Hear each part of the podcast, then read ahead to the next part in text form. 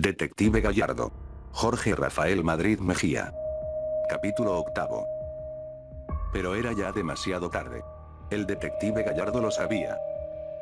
Reabrir un caso comprendía un largo y tedioso proceso de papeleo, cosa que él estaba dispuesto a atravesar, pero eran sus superiores quienes se negarían a autorizarlo. Se toparía con un impenetrable muro de desinterés, ineptitud y excusas mediocres típicas del departamento. Es justamente lo que tratamos de evitar, Héctor, sus superiores se volvían a justificar detrás de la comodidad de sus escritorios. No queremos más atención negativa sobre el departamento. Sería un escándalo enorme que no podríamos controlar. El mismo Alfredo lo dijo. Detective, son solo las teorías locas de un anciano que ha leído demasiados libros sobre detectives. Incluso si estuviese en lo correcto, ¿cómo identificaría al responsable? Tenía razón. Por más lógico y coherente que sonara todo, no pasaba de ser una teoría. Simples sospechas sin pruebas verdaderas. El vecino con la llave de repuesto sería el culpable, pero nadie sería tan condenadamente estúpido como para quedarse con la llave de la casa de Jessica luego de su asesinato. Esa llave debía llevar días desaparecida. Tal vez tirada en la basura, en lo profundo de algún lago a las afueras de la ciudad, escondida en un polvoriento sótano, o destruida, pero el detective estaba seguro de que no la encontraría por ningún lado. Nuevamente, confirmó que estaba frente a un caso impecable. Al acabar su turno, visitó la casa de Jessica una última vez. Supuso que necesitaba alguna especie de clausura, dejar todo atrás por su propio bien. Con la calma de la noche como su aliada, pensó mientras observaba la casa desde la banqueta. Una dulce frescura en el aire indicaba que pronto llovería. Inevitablemente, se encontró repasando nuevamente todos los detalles del caso. La apuesta, la dieta, la amenaza de ser despedida de un trabajo que amaba. El asesino sabría que Jessica tenía todos esos problemas y aprovechó las circunstancias para darle credibilidad a la ilusión de que era un suicidio. ¿O fue una simple coincidencia que eligiera ese preciso día para matarla? Repasó una y otra vez esas preguntas sabiendo que jamás encontraría la respuesta. A pesar de la noche, aún había vida en la calle. El vecino más próximo a la casa de Jessica bajaba las compras de su vehículo, una flamante camioneta del año. Alguien paseaba a sus mascotas, dos alegres labradores. Cruzando la calle una chica se despedía de su cita desde la seguridad de su pórtico y sus padres la esperaban con la puerta abierta. Un vecino hacía flexiones usando ropa deportiva y otro más sacaba la basura. ¿Qué clase de rumores fantasiosos se habrían inventado?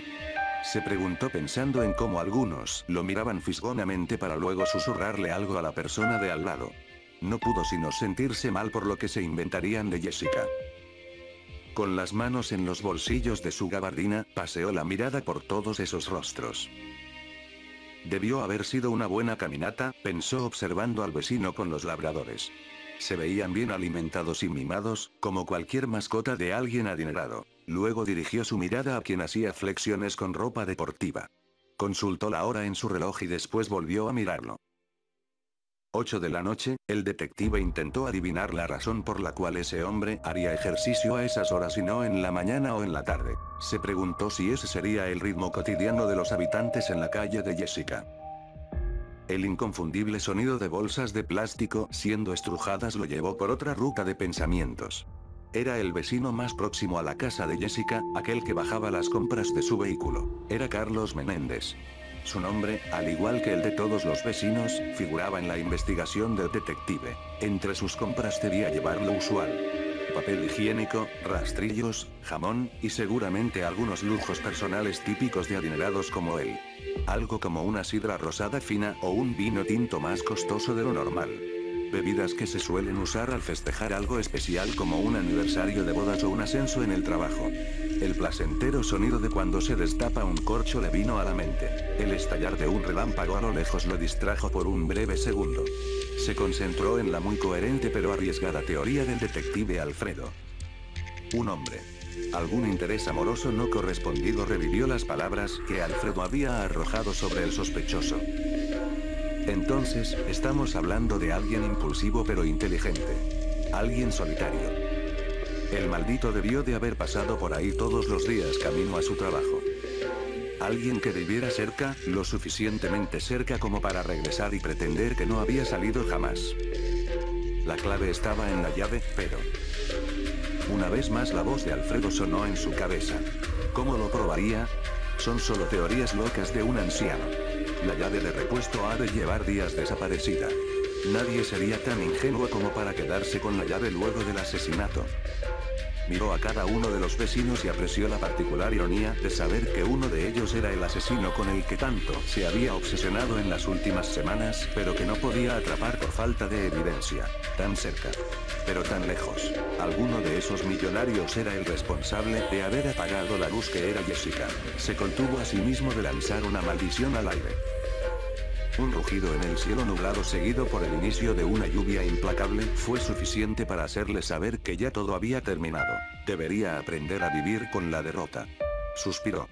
Caso cerrado. Condujo hasta un departamento en el centro de la ciudad. Su humilde morada lo recibió con brazos abiertos. Cerró la puerta con llave y colgó su gabardina en el perchero de la entrada. Un malhumorado gato gris fue a su encuentro. Le maulló pidiendo comida y debida atención. El detective cenó, tomó una ducha y se fue a recostar en una cama demasiado grande para una sola persona. A su lado había una mesita con una lámpara de noche iluminando una fotografía de él al lado de una mujer con vestido de novia, ambos sonreían enamorados. En la parte de abajo de la fotografía decía, Te amaré por siempre, Héctor Gallardo, tuya hasta que la muerte nos separe. Isabela. Dejó su placa y pistola al lado de la fotografía, le dedicó una cariñosa mirada de buenas noches a la imagen y después apagó la lámpara. Fin.